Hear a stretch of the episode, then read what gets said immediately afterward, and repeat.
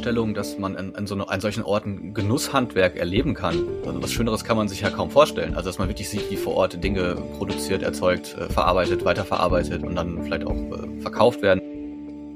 Ja, oder bis hin zu, ähm, zur digitalen Assistenz auch. Ne? Also das ist, kann ja auch, man kann sowas auch inklusiv nutzen, dass halt Menschen äh, mit äh, kognitiven Herausforderungen vielleicht dann auch besser noch in, in, in solche Prozesse eingebunden werden können, indem ne, solche Systeme jetzt gar nicht so sehr als auf Ersatz irgendwie ausgerichtet, sondern, sondern wirklich als, als Ergänzung und Unterstützung. Herzlich willkommen bei Future. Wir sind Maria, Journalistin, und Vincent, Caterer und Foodpreneur. Und wir fragen uns, wie unsere Ernährung von morgen aussieht. Definitiv nicht mehr so wie heute. Deshalb treffen wir für Future Menschen aus verschiedenen Branchen wie der Gastronomie, Landwirtschaft oder der Startup-Szene, um mit ihnen über aktuelle Trends, Projekte und die Zukunft unseres Essens zu sprechen. Hallo und willkommen zu einer neuen Folge Future. Heute mit einem ganz besonderen Gast, weil das ist ein guter, lieber alter Freund von mir, von uns, Jan-Peter Wulff. Willkommen. Hallo, danke für die Einladung. Herzlich willkommen, grüß dich. Du bist Gastrojournalist und hast das Blog Numi Blog. Du nennst es das Magazin für gute Gastronomie schon seit 2009. Du bist ein absoluter Experte auf dem Gebiet, bist auch oft schon als Speaker und Moderator in dem Bereich aufgetreten. Und jetzt möchten wir über einen spannenden Artikel von dir sprechen. Du hast Trends für die Gastro in 2022 zusammengeschrieben, super viel recherchiert. Lohnt sich auf jeden Fall. Wir packen den natürlich auch in die Show Notes. Und da würden wir gerne über ein paar sprechen, die wir besonders interessant fanden. Magst du mal alle fünf kurz mal anreißen und dann steigen wir nochmal tiefer ein? Okay, gerne. Ähm, ja, genau. Also diese Gastro-Trends, das mache ich jetzt seit 2013, 2014 ungefähr, weil ich irgendwann mal gedacht habe, ich muss mal so die Sachen, die ich im Jahr über beobachte und, und, und äh, ja, mir so notiere, mal so ein bisschen verdichten und mal so ein bisschen gruppieren auch. Also äh, es sind fast weniger Trends als tatsächlich irgendwie so, so ein bisschen so ähm, eine Rückschau, aber dann natürlich immer mit der Prognose, wie es in die Zukunft weitergehen wird. Und ähm, ja, dieses Mal habe ich mich beschäftigt mit äh, fünf Themen. Das eine nennt sich die neue Stadt. Da geht es um ähm, ja, das Verhältnis von Innenstädten und Gastronomie, wie sich das in der Zukunft äh, entwickeln äh, wird können und müssen. Dann das zweite Thema, jetzt muss ich mal kurz über die Reihenfolge nachdenken. Das zweite Thema sind ähm, künstliche Intelligenz, köstliche Intelligenz habe ich es genannt, genau. Ähm, ja, auch ein wichtiges Thema in der, in der also natürlich auch branchenübergreifend. Ähm, was, was kann künstliche Intelligenz äh, für die Gastronomie bewirken? Was sind die Chancen und Herausforderungen? Dann spreche ich über Vegan-Normalität. Das ist sozusagen, ähm, wo entwickelt sich das ganze Thema pflanzenbasierte Ernährung in der Gastronomie hin. Ähm, dann habe ich noch ähm, als Thema Ghost Kitchen. Also ähm, ja, wie man halt, wie, tatsächlich so Restaurants ohne Gäste sozusagen auch eine zusätzliche äh, Umsatzquelle für die Gastronomie darstellen können. Und der fünfte Trend, jetzt muss ich mal gerade überlegen, hilf mir mal auf die Sprünge. Ich habe das Pro Gastro. Pro Gastro. Oh, konnte ich das vergessen? Ja, genau. Pro Gastro. Ähm, das ist so ein bisschen ein ein Sammelthema. Äh, ich habe einfach mal da zusammengestellt ähm, unter dem Arbeitstitel sozusagen Gastronomie eher ähm, Teil der Lösung als Teil des Problems. Ähm, wie mit, mit innovativen Ansätzen äh, die Branche auch in verschiedenster Hinsicht äh, gesellschaftliche Themen von äh, gruppenbezogener Menschenfeindlichkeit bis hin zu Klimakrise ähm, angehen kann und mit Modellen auch arbeiten kann, ähm, die ja, wie gesagt, eher Teil der Lösung als Teil des Problems sind. Gehen wir doch mal in die Stadt. Die neue ja. Innenstadt hast du es genannt.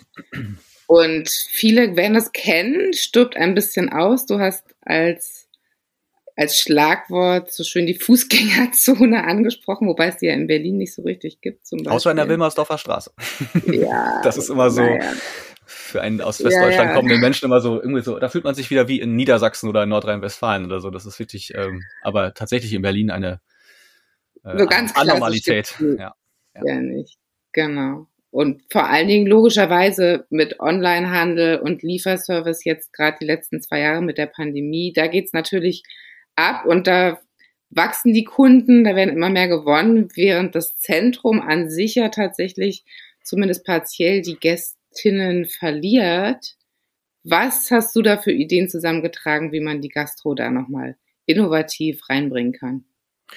Ja, also ne, das ist schon richtig beschrieben und das ist auch tatsächlich, das habe ich auch so ein bisschen in den Trends eingearbeitet, auch jetzt mittlerweile nach, äh, nachge nachgewiesen sozusagen durch Frequenzmessung, was also ein klassisches Instrument des äh, Einzelhandels immer schon gewesen ist. Wie viele Leute laufen da eigentlich durch, durch so eine Straße, ne? wie viele Kontakte brutto hätte man eigentlich und da ist deutlich zu sehen, dass das in allen Städten sehr stark rückgängig ist, seit Corona nochmal deutlicher. Also wir reden hier von teilweise ein Drittel bis ein Viertel äh, Verlust an, an Frequenzen.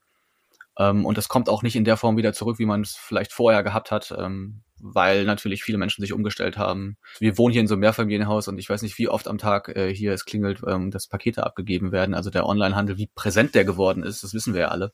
Und davon äh, profitiert der klassische Einzelhandel natürlich nur sehr wenig. Na, die Großen in der, in der Branche sind ja in der Pandemie extrem gewachsen. Also es ist ja Wahnsinn, was es da an, an Zuwächsen gegeben hat.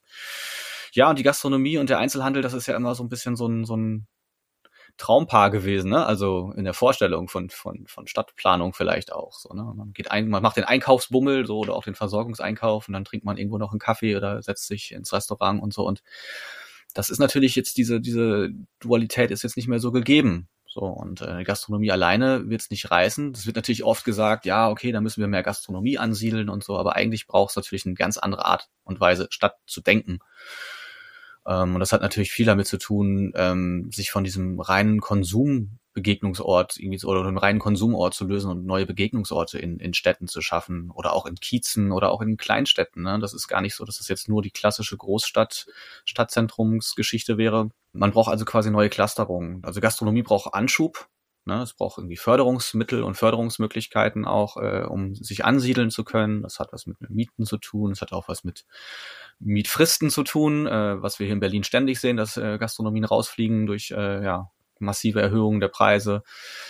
Also das, da muss natürlich irgendwie in, in der Hinsicht muss viel geschaffen werden, aber es müssen natürlich auch einfach ganz andere Arten von, von Orte, Orten geschaffen werden, an denen man sich trifft. Also wo es halt nicht nur um den Konsum geht, sondern um Begegnung, um Austausch, um Verkehrsberuhigung, ähm, ne? so dieses dieses klassische Einkaufserlebnis, das wird nicht wieder in der Form zurückkommen. Also braucht Gastronomie eigentlich eine ganz andere, eine ganz andere Basis, auf der sie sich entfalten kann. Als Beispiel führst du dann Städte zum Beispiel wie Essen und Köln an, nicht äh, Berlin, glaube ich auch. Äh, was haben die zum Beispiel, was man sich abgucken könnte, wo du sagst, das ist spannend, da könnte man ansetzen, wer weiß, vielleicht wird das massentauglich. Ja, ähm, also Essen und Köln, also jetzt speziell Essen, das ist erst erstmal jetzt in der Planung. Essen ist ein ganz spezielles Beispiel, finde ich. Also Essen, wenn man im Bahnhof ankommt, dann sieht man auf großen Buchstaben oben drüber stehen Essen, die Einkaufsstadt. Und da gibt's also die äh, Fußgängerzone par excellence, äh, die dann in die Stadt reingeht. Ähm, da haben aber in den letzten Jahren auch viele große Warenhäuser äh, zugemacht ähm, und äh, das ist eigentlich eine ziemlich triste Veranstaltung, wenn man da langläuft. Am Ende dieser langen Einkaufsstraße kommt da ein Einkaufszentrum. Ähm, ja, und die Gastronomie, die unterwegs äh, stattfindet oder stattgefunden hat, da hat sich schon sehr viel davon irgendwie äh, verabschiedet. Gleichzeitig ist im Essener Süden gibt es eine ganz spannende Verdichtung von Gastronomie. Da ist halt sehr viel los. Ähm, ähm, da, da siedelt, siedelt sich die meiste Gastronomie an, aber wie das jetzt in der Innenstadt speziell dann funktionieren wird, das muss noch zu beweisen sein. Also das ist noch gar nicht, dass man sich da was anschauen kann. Die haben es nur jetzt endlich mal als, als eine der ersten Kommunen angegangen, das Thema, und gesagt, wir müssen mal ähm, da wirklich für eine Revitalisierung sorgen. Was das dann genau für Ergebnisse zeitigen wird, das wird man dann sehen. Aber sowas braucht man halt äh, in, in, vielen Städten. Und es gibt natürlich auch viele schöne Einzelbeispiele.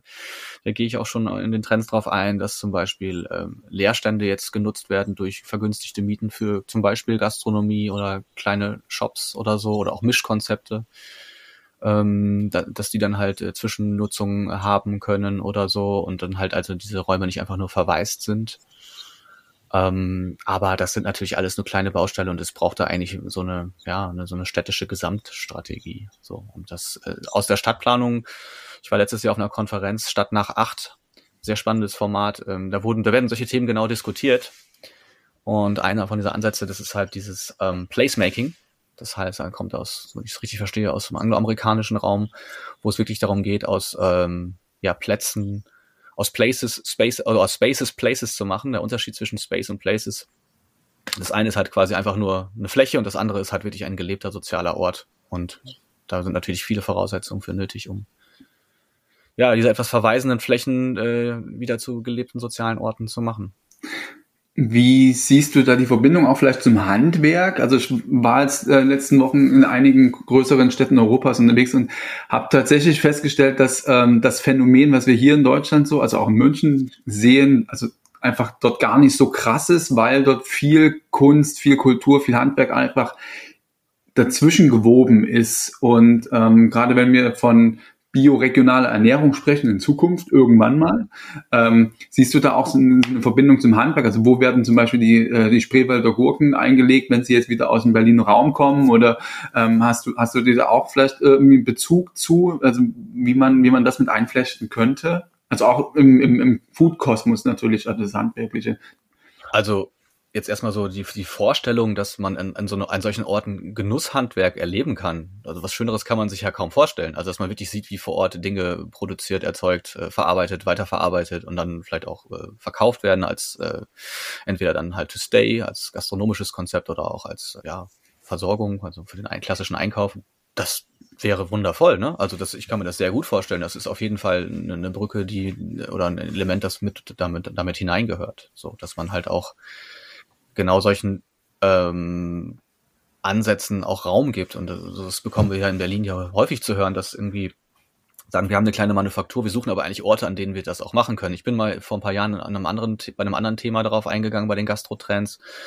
Äh, Food, Food Working Spaces war, glaube ich, der Name dafür. Also wirklich so eine Art Coworking für, für Food äh, ihr, hattet ja, ihr habt jetzt ja als Thema auch den Food Campus schon drin gehabt, was natürlich ein sehr großes Konzept ist ähm, und jetzt auch nicht gerade in, in, der Innenstadt direkt gelegen, aber sowas jetzt zum Beispiel als kleines Konzept oder so. Ähm, also ich glaube, Leerstand gäbe es genug äh, in den Innenstädten, um auch äh, solchen äh, Lebensmittelhandwerk und äh, Genusshandwerk auch ähm, ja, Arbeitsplatz zu verschaffen und äh, gleichzeitig auch Sichtbarkeit. Ja, fände ich auch total spannend. Also wir haben hier in München ein ähnliches Problem mit der Münchner Käsemanufaktur. Die wollen halt direkt in der Stadt irgendwie Käse produzieren, aber äh, es ist einfach nicht machbar. Und vor allen Dingen, wenn man aus dem produzierenden Handwerk kommt, ist es ja nicht so, dass man äh, sich dann Quadratmeterpreise für, von äh, Innenstadtlage München, Berlin, Hamburg oder Köln leisten kann.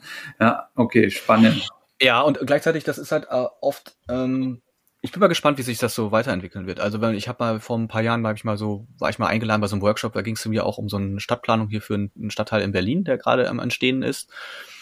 Ähm, und da war das auch so eine Idee, die eingebracht wurde, dass man auch Genusshandwerk ansiedeln kann, dann halt in den Erdgeschosslagen und so. Und ja, und da das fand, das fand, das, das wurde auch alles erstmal nett gefunden und so, aber da hieß es ja, wir haben aber nur ganz bestimmte Zeiten für Anlieferung und Ablieferung, nämlich nur zwischen, was weiß ich, 10 und 15 Uhr oder so.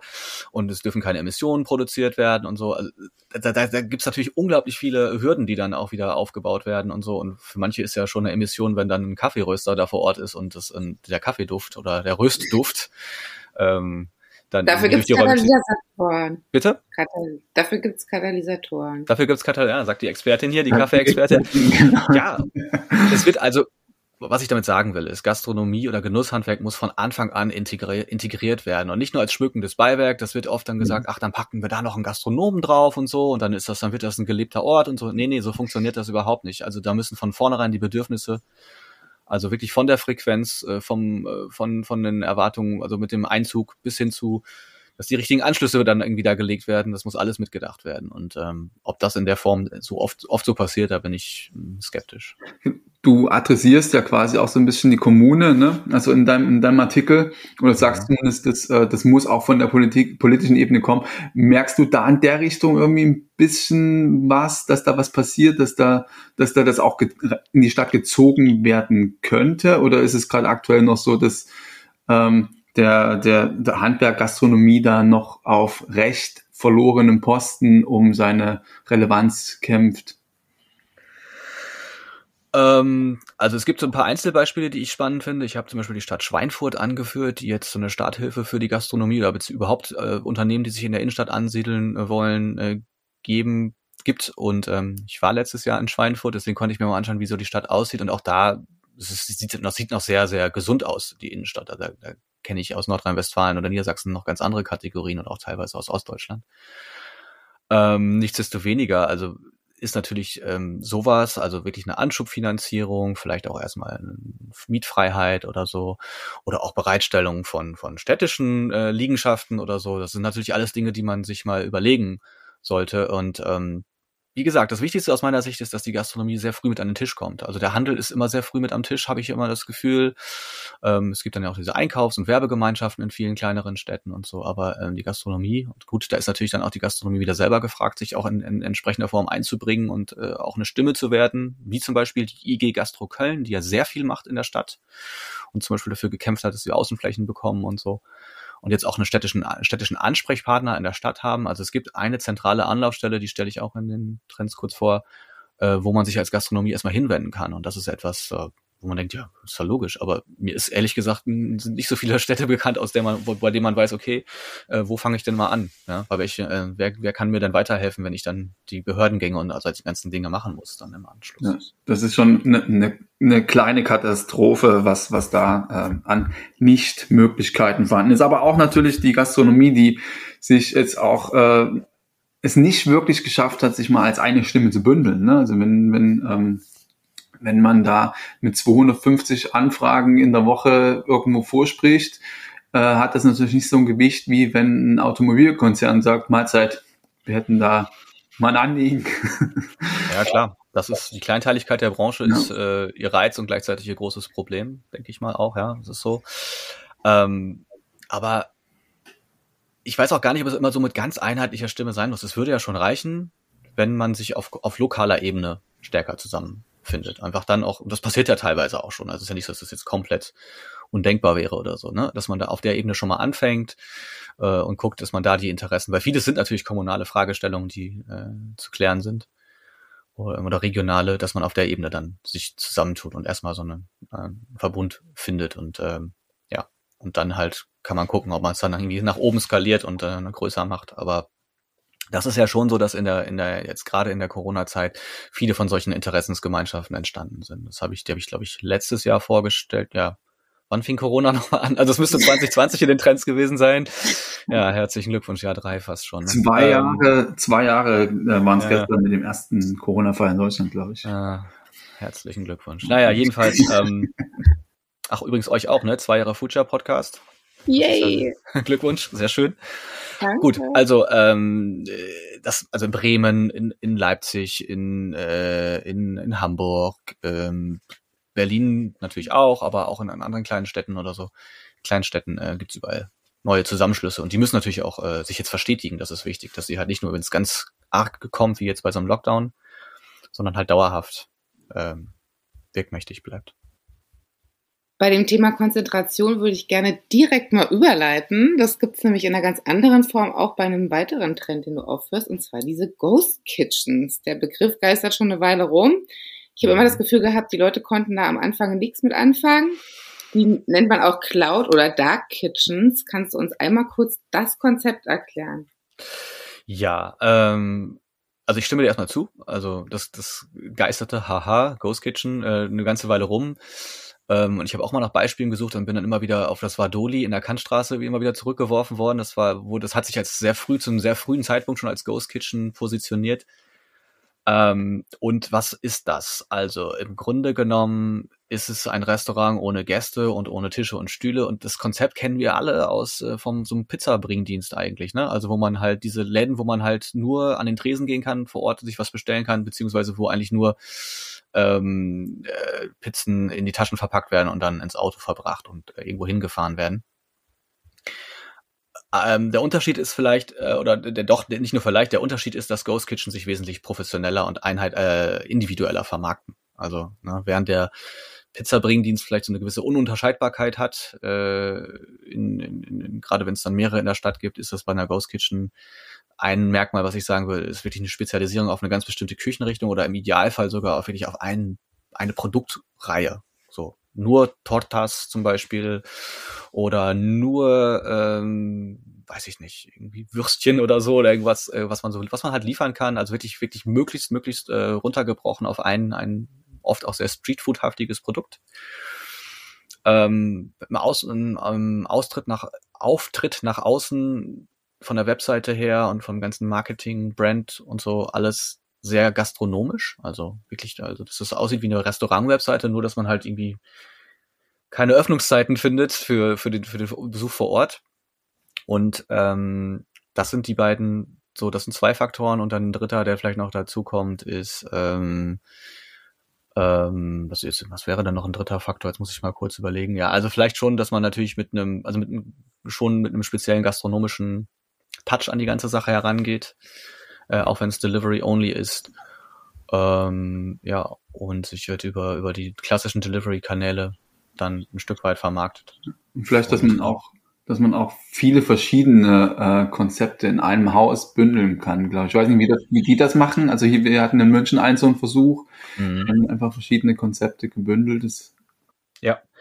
Genau, das geht natürlich auch. Also das sind, nennt man dann Multibrands, dass ähm, man aus einer Küche heraus äh, ich habe mir sowas letztes Jahr in Berlin mal anschauen können, aus einer Küche heraus wirklich verschiedene Konzepte bedient, also was weiß ich, nur vietnamesisch, nur Hot Dogs oder so und nur, ähm, ja, keine Ahnung, was noch, irgendwie ein Salatkonzept oder so. Ähm, und für alles halt eine eigene Linie äh, kreiert und dann natürlich auch mit den, Spezi äh, mit den speziellen eigenen Rezepturen. Also eigene Rezepturen ist vielleicht auch noch so ein Alleinstellungsmerkmal, aber das ist ja eigentlich auch klar. Äh, dann operiert. Ähm, ja, das, das kann man machen. Ne? Also wichtig ist halt, äh, oder der Unterschied ist halt im Gegensatz zu vielleicht früher, wo man halt irgendwie alles bei einem bekommen hat, dass das dann jetzt wirklich so auf einzelnen Kanälen funktioniert, also dass es unterscheidbar voneinander ist. Ähm, oder in so einem Karussell auch. Also der Anbieter, den ich mir letztes Jahr hier in Berlin angeschaut habe, den es mittlerweile schon wieder nicht mehr gibt. Also da sieht man auch, wie, wie, äh, wie neu das Ganze noch ist und dass es auch jetzt noch, noch gar nicht so ist, dass das alles irgendwie automatisch so irgendwie erfolgsgekrönt sein wird der hatte eine App entwickelt, wo dann halt wirklich äh, die verschiedenen Küchenrichtungen dann jeweils in der App abzurufen waren und dann konnte man sich halt äh, jeweils zu dem zu der Küchenrichtung was aussuchen. Ähm, aber es war dann sozusagen wie so ein, das war so wie so ein, wie so ein kleines, ähm, wie so eine, wie so ein Food Court, wie so ein virtueller Food Court, dass man halt quasi überall seine eigenen Marken hatte, ne? Also äh, und nicht alles einfach nur auf einer Speisekarte, sondern halt alles unterteilt in, in verschiedene Subbrands. So. In Amerika ist es ja ein Riesentrend. Mhm. Also da hat sich ja in letzter Zeit der Umsatz verdreifacht und wird für 2030 auf eine Billion Dollar geschätzt. Es gab auch ein schönes Beispiel, das hattest du auch ähm, vorgestellt und eingebunden. So ein Weiß-Video, wo dann ähm, ein ich glaube, er ist auch Journalist. Er geht dann zu einer Adresse zu Wok Wok und die haben ja. halt eigentlich dann so 15 Restaurants sozusagen unter sich laufen. Ein Riesenvorteil ist natürlich diese Konzentration, dass man da so viel ausprobieren kann und die Kosten, ne? also im Vergleich, wenn wir jetzt wieder zurückkommen auf die Innenstadt, auf die Großstadt, dass das alles nicht leistbar ist. Die können sich halt irgendwo im letzten Hinterhof nochmal verschanzen, sparen eine Menge an Personal und können natürlich viel mehr Konzepte auch ausprobieren und ganz schnell wieder eindampfen, wenn es nicht funktioniert. Ja, das stimmt. Also ähm, das Hinterhof ist, ist schon so ein Ding. Du brauchst halt keine 1A-Lage irgendwie straßenseitig oder so. Was du allerdings schon brauchst, ich habe auch mit den äh, Jungs von Tortas Don Jaime, hoffentlich richtig ausgesprochen, aus Hamburg letztes Jahr zu dem Thema gesprochen. Diese wunderbaren mexikanische Döner-Variante machen, Tortas. Tolles Produkt. Und ähm, die haben schon gesagt, sehr wichtig ist für sie eigentlich der, der, der Lieferradius. Ne? Also, dass sie schon quasi eine Hinterhof-Location ist vollkommen in Ordnung, was sie in dem Fall auch haben, aber sie müssen drumherum super viel äh, Leute binnen kurzer Zeit erreichen können ähm, weil sie halt auch selber ausliefern. Und äh, die sind sogar, glaube ich, so weit gegangen, dass sie dann irgendwann, als das dann gut lief, den Lieferradius kleiner gemacht haben. Also viele machen ja den Lieferradius größer und die haben dann, dann gesagt, nee, wir, wir gehen eher auf, äh, auf einen kleineren Radius und versuchen das dort noch zu intensivieren, weil wir dann noch schneller, und das ist ja auch frisches ein wichtiges Thema, dass, das, dass die Lieferfähigkeit gut ist, dass das auch binnen äh, kürzester Zeit bei den Leuten dann frisch ankommt, ähm, äh, dass das dann auch gewährleistet ist. Ähm, Genau, es ist vielleicht weniger personalintensiv, klar, weil du natürlich dieses Service-Thema nicht hast. Service-Thema, das klingt so unpersönlich. Also du hast keine Menschen, die halt irgendwie an dich klassisch bedienen im Restaurant, weil du halt kein Restaurant hast. Aber das habe ich ja, das sage ich ja auch in dem äh, Text und das, äh, das zeigen ja auch die Beispiele aus Amerika. Sehr viele von den Ghost Kitchen sind ja ähm, werden ja betrieben von Leuten, die Restaurants haben die das als Zweit- oder Drittmarke irgendwie noch zusätzlich draufpacken, um Kapazitäten besser auszulasten. Oder um ex zu expandieren und nicht zu wissen, äh, nicht unbedingt eine zweite äh, Fläche irgendwo mit, mit einer Straßenlage anzumieten, sondern zu sagen, okay, wir, wir haben da noch eine Produktionsmöglichkeit woanders, können das da auslagern und können sozusagen auf diese Weise expandieren. Ne? Und dafür brauchst du gastronomisches Know-how. Also insofern, äh, oft wird gesagt, Ghost Kitchen sind eine Gefahr für die Gastronomie. Ich sehe das eher als eine ganz große Chance, so da zusätzlich noch äh, was reißen zu können. da, da würde ich gerne einsteigen in die Chance äh, gerade nochmal, weil du beschäftigst dich ja auch schon viele, viele, viele Jahre mit der Gastronomie. Und das, was mir jetzt aufgefallen ist in Bezug auf Ghost Kitchen, also wie gesagt, in München habe ich, äh, die sind auch schon wieder weg. Du sprachst jetzt eben von, von einem Unternehmen in mhm. Berlin, das auch schon weg ist. Ähm, die ganzen Food, Foodora, Deliveroos, wen es alles gibt, die, die funktionieren gerade in Deutschland hauptsächlich in Berlin, glaube ich. Äh, aus anderen Städten ziehen es wieder zurück. Äh, und uns Deutschen wird da so ein bisschen Problemkind nachgesagt und Problemkind sein. Siehst du da die, siehst du da eine Zukunft? Siehst du da eine andere Entwicklung oder siehst du da generell eine Entwicklung, ähm, dass das gerade so Gastronomen triggern könnte, die halt eben sagen, okay, also wie in Staaten, die denken ja alle unternehmerischer als wir hier in Deutschland als Gastronom, äh, dass das für die in Deutschland auch mehr ein Thema werden sollte, könnte, wird? Also ich weiß gar nicht, ob die Gastronomen in Deutschland weniger unternehmerisch denken. Ich habe da das Gefühl, dass sich da auch sehr, sehr viel verändert. Also ähm, und das ist, das ist äh, ja also dass, dass es auch sein muss, also das ist, das ist bringen, das bringt einfach die Situation mit, dass man wirklich viel, viel genauer kalkulieren und auch denken muss und auch, auch ein Stück weit ähm, vielleicht äh, zukunftsfokussierter, also auch neue Dinge ausprobieren, Innovationen vorantreiben. Und das passiert ja alles auch schon. Also ich habe mit dem Thema Tent, äh, Ghost Kitchen auch deswegen gewartet, ja, drei, vier Jahre, glaube ich, seitdem ich so das erste Mal von dem Begriff gehört habe, weil ich, das ist mir bei den, bei den Gastrotrends aber immer wichtig, dass ich wirklich viele Beispiele geben kann. Oder zumindest hinreichend Beispiele, dass ich das Gefühl habe, so, okay, das ist wirklich etwas, da kann der, da können die Lesenden auch ein bisschen, sich mal ein bisschen mal rein, rein arbeiten, weil das stört mich bei vielen anderen Gastrotrends, dass dann immer sowas orakelt wird, ja, das ist jetzt das neue Thema und dann werden da zwei, drei schöne Sätze geschrieben und dann fehlen mir aber immer die, die Belege dafür. So, oder wirklich die Beispiele, wo man dann sagen kann, ja, das ist, ähm, da, da sieht man schon, wie es vielleicht funktionieren könnte oder so, ne? dass man auch so ein bisschen das unterfüttern kann. Klar ist es in Amerika deutlich dynamischer und äh, neulich habe ich eine Kollegin getroffen, die hat mir dann nochmal von, von Ghost Kitchen in, in China erzählt, was, wo es da nochmal ein ganz anderer Aufschlag ist, äh, wie immer alles in China ein ganz anderer Aufschlag ist. Ähm, sehr spannend und ich denke aber schon, dass natürlich ist das erstmal ein urbanes Thema und wird sich dann vielleicht ein Stück weit auch in kleinere Städte runterentwickeln oder reinentwickeln. Ähm, aber es spricht ja nichts dagegen, sich mit diesem Thema zu beschäftigen und da auch zu gucken, dass man da in, dem, in diesem Markt auch äh, mitmischen kann. Zumal, wie gesagt, also der Invest relativ überschaubar ist. Im Zweifelsfall kann man ja auch, man kann ja eine Ghost Kitchen zum Beispiel so machen. Ich weiß nicht, montags, dienstags, mittwochs hast du jetzt vielleicht zu. In Berlin ist ja der neue Trend auch die Vier-Tage-Woche. Immer mehr Restaurants haben nur noch vier Tage auf, sondern hast du drei Schließungstage. Entweder kannst du dann selber an den drei Tagen eine, eine, eine Ghost Kitchen aufschalten. Also jetzt sehr naiv gesprochen, aber ist ja eine Möglichkeit, die sich ergibt, weil die Räumlichkeiten sind da. Du kannst es auch vermieten in der Zeit, dass dann die Räumlichkeiten an jemand ähm, anderes gehen, der nur in diesen drei Tagen seine Ghost Kitchen macht oder dann halt für diese Tage dann produziert und dann vielleicht äh, dann in den anderen Tagen, wenn es jetzt kein reines frische Produkt ist, das dann ausliefert oder so. Also, am Ende geht's um, um Kapazitätsauslastung so, und, äh, und äh, ja, neue Geschäftsfelder zu erschließen. Und äh, ich sehe da einfach, also erstmal nur, nur Chancen Absolut. Okay, äh, genau, was ja mit diesen Mischkonzepten dann auch wieder quasi in die Neuentwicklung der oder das Neudenken der Stadt zurückführt, wobei wir beim ersten Thema wären, um vielleicht, Maria, wenn es für dich okay ist, in das nächste Thema, die äh, KI und äh, Robotik äh, nochmal reinzukommen. Das hattest du ja auch angesprochen in deinem Artikel. Ähm, genau, mit Service hast du dich so ein bisschen zurückgehalten an der Stelle, beziehungsweise glaubst du, dass es äh, noch nicht so in der nahen Zukunft äh, die, die Roboter an den, die Tabletts an den, an den Gast, an die äh, Gäste bringen, aber in der Küche. Äh, und ich finde das äh, auch ein, ein, ganz, ganz spannendes Thema. Vielleicht kannst du da nochmal ein, zwei Sätze zu, äh, dazu sagen, was, was du da an Entwicklung wahrgenommen hast oder wahrnimmst aktuell. Ja, diese, diese Service-Roboter, das, war, das ging jetzt ja so ein bisschen durch die Nachrichten. Ich weiß nicht, ob ihr die auch mal gesehen habt, äh, diese, diese seltsamen, äh, ferngesteuerten, also selbstgesteuerten Tablettwagen mit so Katzenaugengesichtern oder Eulenaugen. Äh, ich, ich kann es gar nicht, es ist wirklich äh, skurril. Ähm, sicherlich wird sich, da wird das äh, auch äh, ästhetisch nochmal noch mal sich weiterentwickeln. Aber ähm, da sehe ich jetzt gerade nicht so ganz, also zumindest nicht in der klassischen Gastronomie, vielleicht im, in anderen Bereichen, äh, Pflege, Care Catering oder so, wer weiß, vielleicht, vielleicht wird es, wird es da mal irgendwann mehr, mehr eine Rolle spielen, das, das könnte man sich nochmal anschauen. Oder ich dachte so, in der Systemgastronomie würde ich das auch total sehen. Da sind die Leute ja, also am Bahnhof bei äh, McDonalds, Burger King und Co. finde ich, wäre das auch okay. Bist du, bei, bist du bei McDonalds schon mal bedient worden? Nee, aber ist doch total nett. Also bevor die Leute da irgendwie ihren Scheiß immer stehen lassen, wäre das doch eine gute Idee. Ja, das stimmt. Obwohl McDonalds, die sollen erstmal anfangen, irgendwie als sich als Restaurant zu verstehen und den ganzen Einwegkram zu abzuschaffen. Es ist unglaublich, dass die immer noch mit Einweg arbeiten. Das ist, die, die machen so, machen so viel. Aber haben jetzt Papierstrohhalme. Ja, Papierstrohhalme ist immer noch Einweg.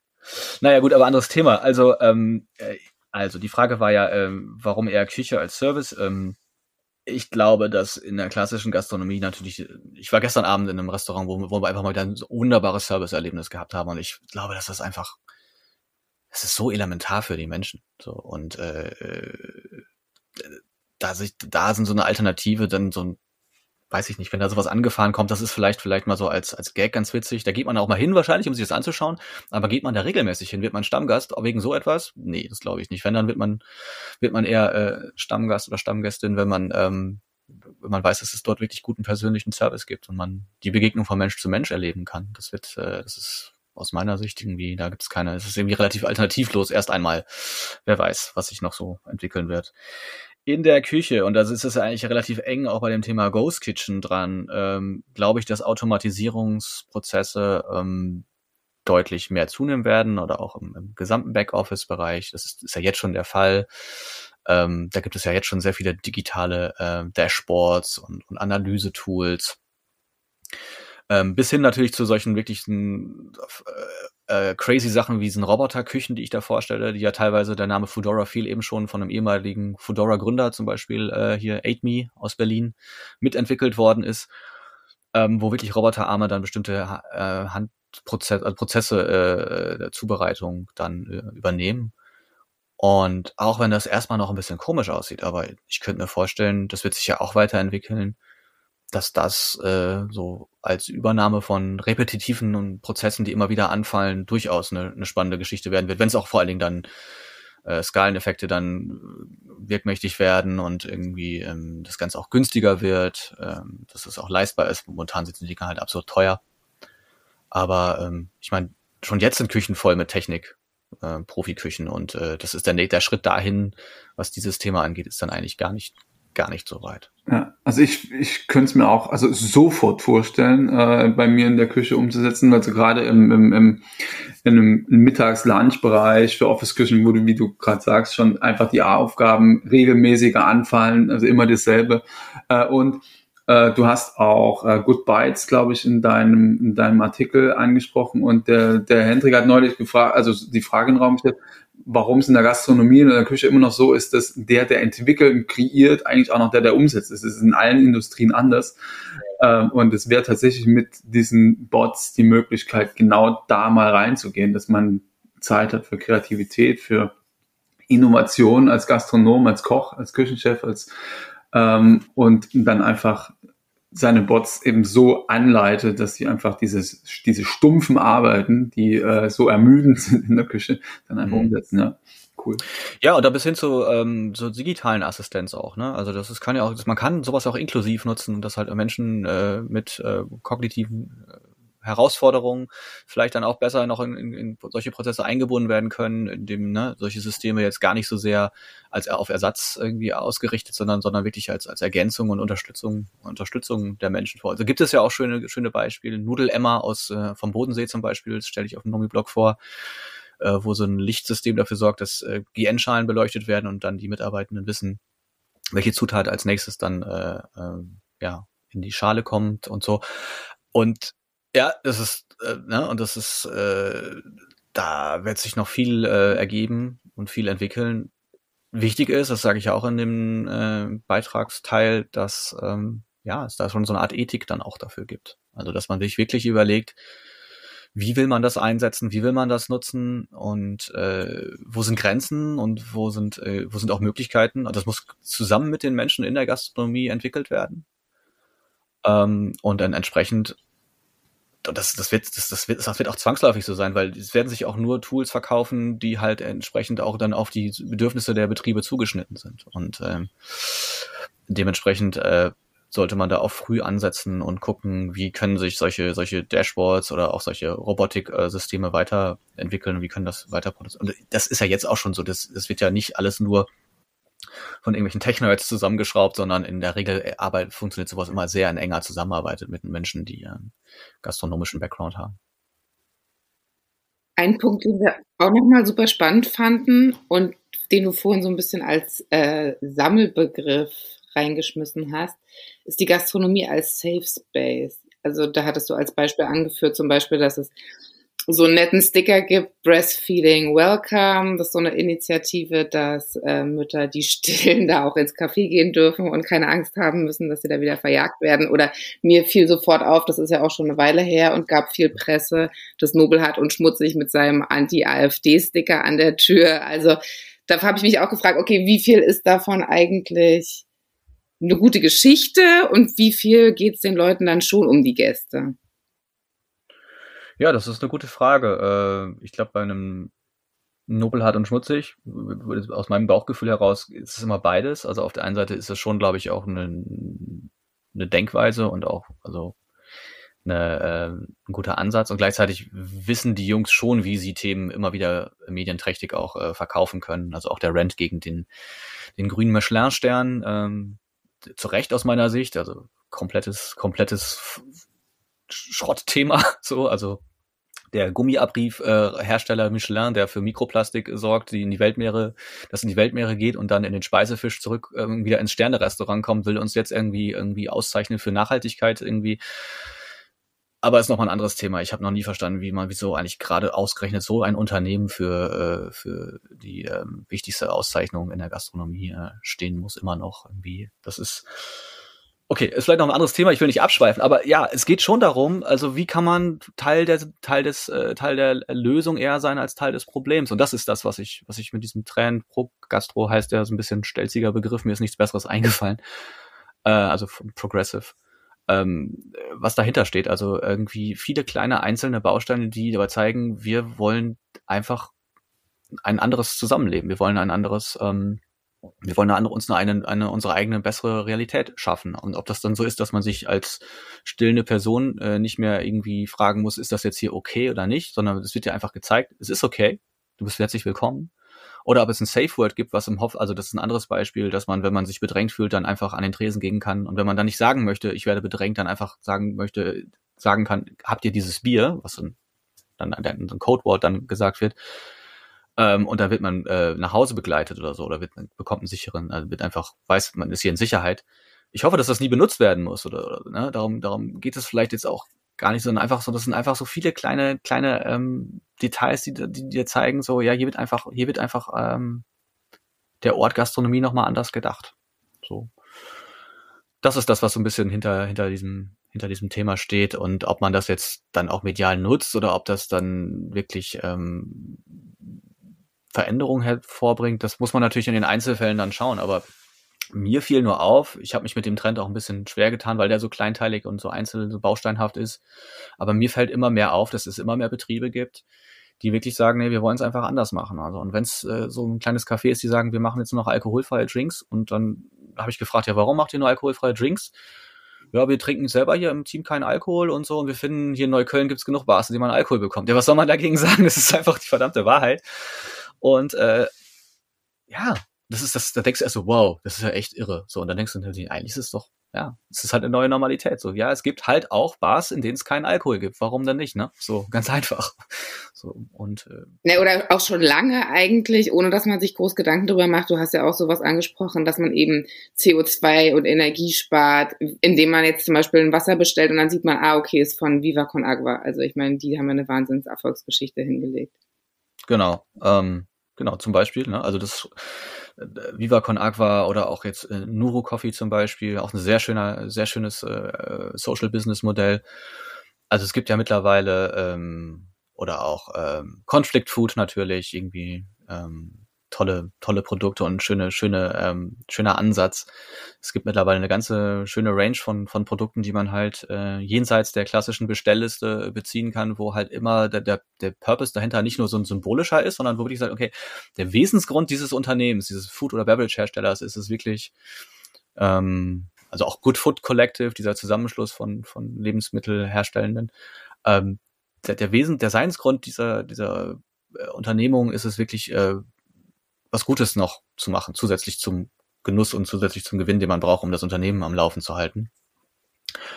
Und ähm, solche Produkte kann man natürlich dann in den Betrieben auch nutzen und man sieht die dann, also ich glaube, da kann man auch dann zeigen und das nicht nur symbolisch, sondern auch wirklich wirkmächtig, dass man ja, ja, wir sind hier ein Unternehmen, wir wollen halt auch Dinge anders machen und deswegen haben wir halt nicht das äh, Wasser von aus Fidschi oder das Wasser aus sonst wo, sondern wir haben Viva Con Aqua oder keine Ahnung, Leitungswasser, das ist auch ein super Produkt.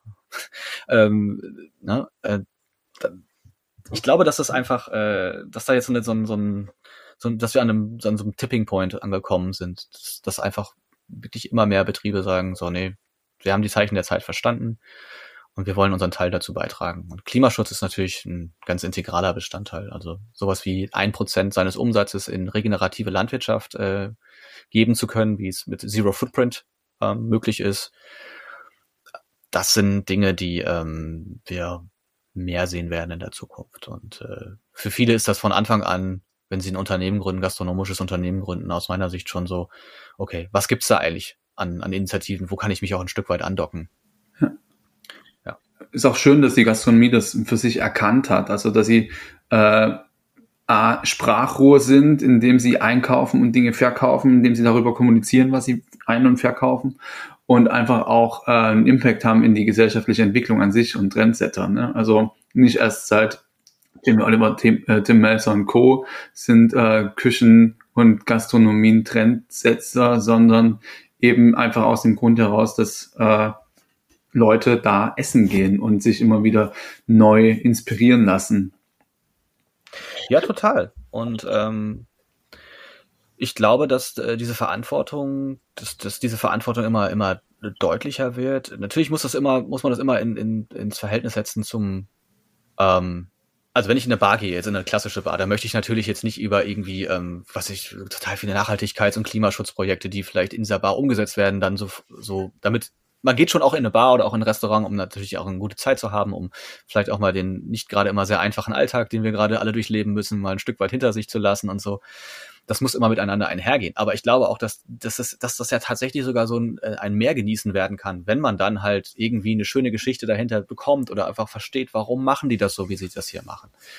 Äh, warum äh, gibt es dieses Produkt nicht und dafür das Produkt? Ähm, ne? Also warum tauschen die eine sonst irgendwie aus fernen Ländern zu beziehende Ware gegen ein saisonales, äh, regionales äh, Lebensmittel aus und machen daraus ihre äh, was auch immer, ne? So gibt's ja viele Beispiele auch dafür. Ähm, und dann wird's ja auch richtig cool. Und dann macht, ist es vielleicht sogar dann noch schöner, weil man dann nicht immer das Gefühl hat, ja, okay, hm, also eigentlich sollte ich das, was ich jetzt gerade auf dem Teller habe, aber eigentlich nicht essen oder nicht das, was ich im Glas habe, gerade trinken, weil eigentlich ist das ja gar nicht gut. Hat sich denn, ich meine, jetzt machst du Nomi-Blog, haben wir ja vorhin schon gesagt, eingangs seit 2009. Hat sich in letzter Zeit viel getan? Du schreibst auch diese Trends schon seit einiger Zeit zusammen. Oder passiert da stetig hoffentlich einiges Gutes? Also in Deutschland habe ich schon das Gefühl, dass das Jahr 2013 so ein totaler Meilenstein ist, wo das ganze Thema so Street Food, also hier auch gerade in Berlin mit Street Food Thursday und Bite Club und dann den ganzen Sachen, die dann passiert sind, aber auch in Franken mit dem mit den ganzen Street Food äh, Roundups, die dann entstanden sind, dass das da nochmal an an an Fahrt gewonnen hat, dass seitdem irgendwie ja die internationale, der Grad der Internationalisierung nochmal zugenommen hat und auch der Innovationsgrad. Ähm, jetzt könnte man denken, dass jetzt in den letzten Jahren ähm, Corona-bedingt das Ganze so zum Erliegen oder so gekommen ist, aber das sehe ich gar nicht so. Also, also gerade letztes Jahr, was wir da an, an spannenden neuen Themen alles erlebt haben, natürlich irgendwie neue, ganz neue Geschäftskonzepte, neue Arten von, von, ob es jetzt die Kochboxen gewesen sind oder irgendwelche digitalen Formate oder ähm, was was ich, ne? Also wie kreativ die Branche da irgendwie auf diese Situation reagiert hat ähm, fand ich beachtlich und hat mir als Journalist auch einfach nochmal wieder sehr viel neuen Input gegeben, weil ich gesehen habe, okay, also es hatte sich in einer gewissen Weise ja schon irgendwie sehr dynamisch und auch schön weiterentwickelt, aber natürlich so das hat nochmal alles nochmal auf den Kopf gestellt und nochmal ganz viele spannende neue Sachen hervorgebracht. Also ich glaube, dass ja, das ist eine total innovative, äh, kreative äh, Branche in ihrer Gesamtheit. Und ähm, deswegen bin ich auch sehr zuversichtlich, dass, äh, dass, dass, dass das auch immer so weitergehen wird. Also ich habe nicht das Gefühl, dass ich dass, dass das irgendwie auch wenn wir jetzt in der vielleicht etwas, äh, ja, so einer komischen Situation drin stecken, ne? Gerade so ein bisschen so, wenn man steht so ein bisschen schulterzuckend vor der Gegenwart, ne? Weil es ist so, so ein Zwischending zwischen irgendwie normal und nicht normal. Ähm, aber ich glaube einfach, dass äh, also mittel- bis langfristig da extrem viele spannende Dinge noch auf uns warten werden und so. Und mich, ich, mich persönlich interessieren ja weniger diese schillernden Food Trends oder so, als mehr halt immer so wirklich auch so Ideen, wie man äh, sein Business neu denken kann. Ja. Ideen, die gekommen sind, um zu bleiben, quasi. Also nicht nur dieses Peng und weg, sondern wirklich nachhaltig äh, Gastronomie nach vorne bringen oder verändern. Ähm, bisher schon mal vielen, vielen Dank. Wir würden jetzt zu unseren äh, Future-Fragen rüberwandern wollen. Ähm, und die erste ist, was hast du als letztes gegessen? Als letztes gegessen, also heute Morgen habe ich ein Brot mit äh, Nuss-Nougat-Aufstrich gegessen, ähm, aber nicht der, der übliche Verdächtige, sondern ein äh, aus, äh, italienisches Produkt, Nocciolata heißt das, oder Nocciolata. Wahnsinnig teuer, irgendwie so, aber einfach, ja, das ist eine Offenbarung. Und gestern Abend war ich ähm, in einem neuen Pop-Up-Restaurant hier ähm, im Ritz-Carlton Hotel, das Go bei Steffen Hensler, und da gab's äh, Sushi, und äh, ja, verschiedene andere Sachen, japanische Speisen, großartig. Ähm, ja, also auch sowas gönnt man sich auch, wenn man vielleicht als kritisch und sehr auf Nachhaltigkeit und solche Dinge schaut und so, aber natürlich soll man, man, finde ich, auch mal auch mal genießen und äh, solche so einen tollen Service wie gestern Abend auch mal erleben. Das war schon sehr, sehr schön, muss ich sagen, ja. Ja, sehr cool. Nenn ein Lebensmittel für die Zukunft. Ein Lebensmittel für die Zukunft. Ähm, ja, also ich glaube, dass das Thema Algen äh, noch ein sehr wichtiges werden wird. Ähm, in vielerlei Hinsicht, natürlich als Nahrungsergänzungsmittel, aber auch als, als ähm, Grundlage für dann für andere äh, für für ja für andere Produkte dann wiederum beziehungsweise dann halt auch für weitere Verläufe der Wertschätzungskette äh, Wertschätzungskette ja schöner Versprecher eigentlich Genau, und damit 2050 auch unter neuen klimatischen Bedingungen wahrscheinlich noch genug für alle da ist, was kann man sofort tun oder ändern? Ja, 2050 ist ein gutes Stichwort. Ich habe vor kurzem das Buch 2050 äh, gelesen, das über also Klima, wie der, wie der Klimawandel oder die Klimakrise sich auf Deutschland auswirken wird und äh, deswegen, dass ich jetzt gerade gesagt hatte, die zwei, drei Grad mehr in Brandenburg, das ist sozusagen jetzt schon eingepreist. Das ist jetzt schon klar, dass das so sein wird. Also die Ziele, die wir versuchen irgendwie zu vermeiden, die sind eigentlich jetzt schon fast äh, unüber, äh, unvermeidbar. Wir werden 80, 80 Hitzetage in Deutschland statt aktuell 20 bis 30 pro Jahr haben. Wir werden ähm, bis dahin wahrscheinlich ein Drittel unserer 70.000 heimischen äh, Tierarten verlieren. Und das ist alles jetzt schon klar. Das ist jetzt keine, keine, keine äh, Dystopie, sondern das ist eigentlich jetzt schon klar, dass das passieren wird. Also was jetzt getan werden muss, ich empfehle wirklich dieses Buch zu lesen. Das ist vielleicht das Erste, was man tun sollte, weil es ähm, sehr, sehr von von vom ganz großen halt von klimatischen Veränderungen und Regenmengen äh, und so bis hin zu äh, total detaillierten kleinen Sachen das ganze Thema aufbohrt, also auch von wie groß in Zukunft Dachrinnen eigentlich oder wie breit Dachrinnen in Zukunft sein müssen, damit überhaupt Sturzregen und so ähm, aufgefangen werden kann. Also solche so, Industrienormen müssen sich ändern. Was da alles, was da alles dranhängt an diesen Veränderungen, denen die jetzt auf uns zukommen, es ist echt irre. So, also das Buch lesen kann ich nur empfehlen und dann wirklich äh, das ganze Thema schon auch groß denken. Also natürlich hört man oft, ähm, ja, wir müssen alle was tun, wir müssen, äh, jeder muss bei sich selber anfangen ich denke, es ist auch schön, dass wenn man äh, guckt, dass man für sich selber irgendwie einen Lebensstil äh, kultiviert und pflegt, wo man halt äh, Nachhaltigkeit einbezieht. Aber das Allerwichtigste ist, dass wirklich wir die Politik voran äh, vor uns hertreiben, dass, äh, dass Klimaziele, ähm, die ja jetzt auch auf rechtlicher Ebene nochmal, äh, also nochmal noch mal deutlich gemacht wurden im letzten Jahr, dass das wirklich äh, kein nice to have ist oder kein, kein, kein Wunschziel, sondern das ist, das, daran muss man sich orientieren und äh, dass ja äh, vor allen Dingen ähm, auf politischer Ebene wirklich viel verändert werden muss. Und das kann nur passieren, indem man das immer wieder auf die Agenda bringt und äh, sich ein Stück dagegen auch verwehrt, dass man immer sagt, ja, das ist hängt immer nur am einzelnen Verbraucher, am einzelnen Individuum, sondern wirklich, das sind große politische Ziele, die da erreicht werden müssen. Ja, da ist es wichtig, dass man ja ein Stück weit für sich jeder selber vielleicht ein Stück weit Aktivist wird und sich das immer wieder vor Augen führt, dass es um, um große Ziele geht. Ja. Die nächste Frage hast du quasi schon beantwortet und zwar wäre die nach einem medialen Tipp und ich würde da jetzt fast das Buch jetzt äh, in, sehen, oder? Dieses äh, 2050. Ja. Deutschland 2050 meinst du, ne? Genau, genau. Okay. Äh, ist auch, kann man auch, wenn man nicht so gerne liest, es gibt's auch, glaube ich, äh, kostenfrei auf gängigen Streaming-Plattformen zu hören. Also ich habe es mir auch, ich habe es mir auch angehört. Ich höre gerne Bücher. Ähm, ist mein Medientipp. Suchen wir okay, raus. Cool.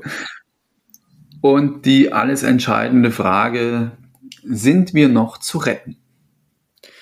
Ja, ich habe mir in Vorbereitung auf diesen Podcast auch nochmal euren Supercut angehört mit den bisherigen Antworten auf die äh, auf diese Frage und die sind fallen ja alle schön positiv aus, also schon auch reflektiert, aber eher positiv. Ich, ja, ich weiß nicht so genau. Ich bin, ich, ich, ich habe die ganze Woche schon jetzt drüber nachgedacht, was ich auf diese Frage antworten soll.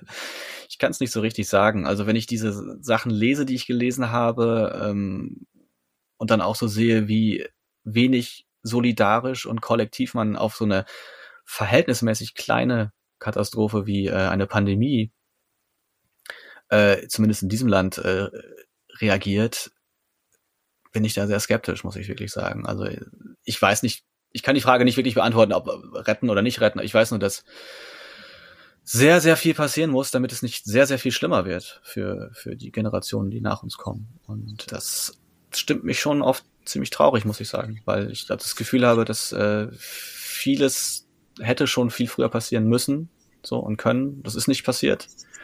Jetzt haben wir ex extreme äh, Herausforderungen. Wir haben, was weiß ich, wie viel noch, acht Gigatonnen noch in Deutschland, die wir noch in zehn Jahren verballern dürfen. So, dann ist das komplette Budget aufgebraucht von äh, CO2. Das ist nicht mehr sehr viel. Ähm, und wir, ich glaube nicht, dass wir in zehn Jahren klimaneutral sein werden. Woher sollte das, woher sollte das aktuell kommen? Ähm, und insofern bin ich da, ja, ein Stück weit schon, ja, frag mich doch, vielleicht treffen wir uns in 30 Jahren nochmal, wenn wir dann hoffentlich alle noch da sind und, und sprechen dann nochmal drüber das ist ja nicht so lange hin, ne? Wenn man jetzt mal 30 Jahre zurückblickt, da habe ich, äh, also Anfang der 90er Jahre, das ist, das ist nicht weit. Und 2050, in welcher Realität wir dann leben werden, das ist eine große Frage. Ich hoffe, dass wir zu retten sind, aber es ist eine Menge zu tun. Okay, aber so, so eine gesunde Skepsis finde ich auch ganz wichtig. Aber dann haben wir auf jeden Fall 2052 äh, 52 ein Date. Ja.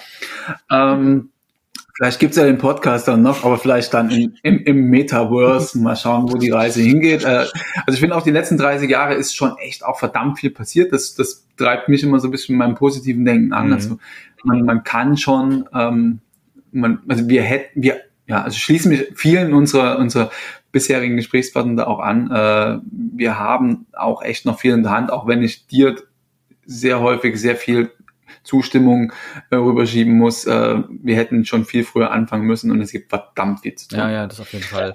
Also ich, ne, ich finde das auch, also ich viele von den oder eigentlich alle von den Leuten, mit denen ihr gesprochen habt, sind ja auch alle Leute, die wirklich mit einem tollen, positiven Beispiel vorangehen und auch selber auch was dafür tun, dass sich Dinge ändern. Und das ist genau das, was ich eigentlich mit diesem Trend progressive Gastronomie oder vielleicht nehmen wir Lebensmittelhandwerk noch mit rein. Ne, alles Leute, die versuchen, ein Geschäft und ein Business neu zu denken und auch irgendwie zukunftsfähiger, also im Sinne von äh, Enkelinnen, Enkel und Enkelinnen Tauglichkeit zu denken. So, mhm. das ist, das finde ich sehr, sehr gut. Und da, da muss ich sagen, da, da ziehe ich auch eine ganze Menge Inspiration für mich raus. Also mich inspiriert äh, diese Branche auch dahingehend, also dass es so viele Menschen gibt, die wirklich anders machen und so. Ähm, es ist halt nur wichtig, dass ähm, dass, das, dass man sieht, dass das nicht die einzige Ebene ist, sondern dass es darüber eine politische Ebene gibt, eine gesellschaftspolitische Ebene, ähm, die sich nur dann entsprechend ausrichten wird, wenn das wirklich auch viele, viele, viele Menschen einfordern. So, wenn das wirklich immer wieder, wenn, man das wirklich immer wieder vor sich hertreibt und immer wieder sagt, das ist ein total wichtiges Thema und naja, wenn man dann in, in, irgendwie in den Boulevardmedien liest, dass Habeck jetzt irgendwie, keine Ahnung, äh, die, die Klima- äh, beziehungsweise die Energieziele, dass, dass er da irgendwie sozusagen uns jetzt alle nur, äh, alles wird teurer und so und äh, äh, solche Geschichten und nein, es wird teurer, wenn wir nichts tun. Das wird sehr, sehr teuer ja, für uns alle werden. Ja. Aber wer, wer, wer zum Henker sind Boulevardmedien? Ja, ähm, genau. aber